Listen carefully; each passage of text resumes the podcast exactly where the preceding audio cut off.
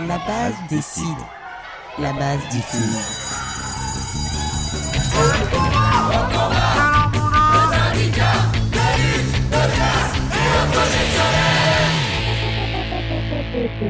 Salut, vous écoutez LBD, le podcast de Sud Éducation.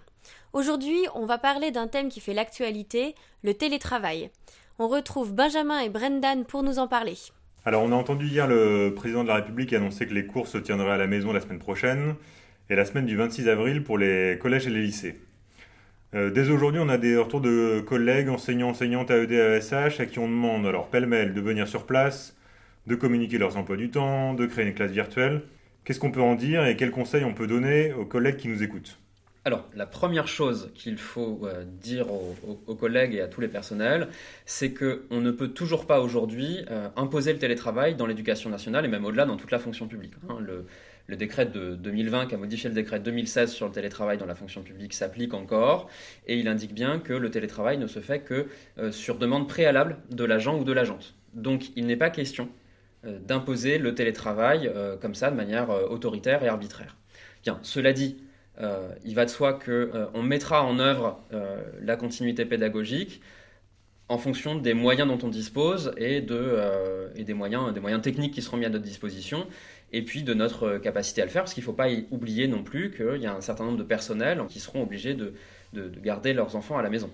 Voilà, et justement, pour les, pour les collègues qui ont des enfants, comment ça se passe concrètement? Euh, évidemment, le ministre reste à ce stade assez flou sur le sujet, mais les textes sont assez clairs. hein. Euh, Les euh, personnels qui doivent garder leurs enfants de, moins de 16 ans à la maison sont couvertes et sont couverts par une circulaire de, de 2020 qui prévoit que dans ce cas, on dispose d'une autorisation spéciale d'absence qu'il suffit de, de- de demander à la hiérarchie. Elle ne peut pas refuser en principe. hein. Et euh, cette euh, autorisation spéciale d'absence prévoit le maintien complet du salaire sans être pour autant en télétravail. Et donc, si un, un ou une AED ou, ou un enseignant, une enseignante reçoit la consigne de venir quand même sur place ou euh, de rendre des comptes sur, euh, sur le suivi des élèves ou euh, sur la tenue des cours, qu'est-ce qu'on qu'est-ce qu'on lui dit? Bien, la, première chose, c'est déjà de- d'en discuter avec son collectif de travail, avec l'équipe dans laquelle on dans laquelle on est inséré, et puis immédiatement aussi hein, de contacter le, syndicat Sud Éducation de son département, en tout cas du, département du, lieu où l'on travaille, parce que en général, il n'y a pas de bonne raison de maintenir le, travail en présentiel pour ces catégories de personnel. Donc c'est bien de faire appel euh, au syndicat pour euh, rappeler à la hiérarchie les- les règles qui s'imposent en la matière. Ok, donc si, euh, si on comprend bien ce que tu dis, le télétravail, c'est euh, c'est comme on veut et surtout comme on peut, parce que sauf, sauf preuve du contraire, pour l'instant, on n'a toujours pas reçu l'équipement nécessaire pour mettre en œuvre réellement une quelconque forme de travail à distance. Exactement. La, la prime de 150 euros qui a été versée, d'ailleurs on le rappelle, uniquement au personnel enseignant et encore hein, à certaines catégories de personnel enseignant en, début d'année, n'exonère pas le ministère de mettre en œuvre les moyens techniques et de fournir des euh, dispositifs de communication au personnel. On peut penser au téléphone éventuellement pour les AED euh, qui ou les AESH hein, qui seraient amenés à être en relation avec, euh, avec les élèves et leurs familles.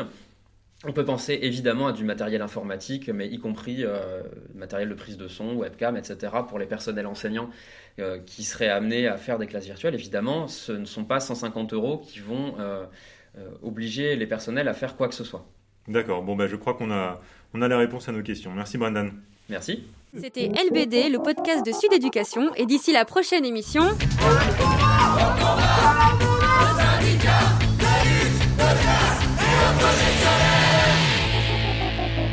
Thank you.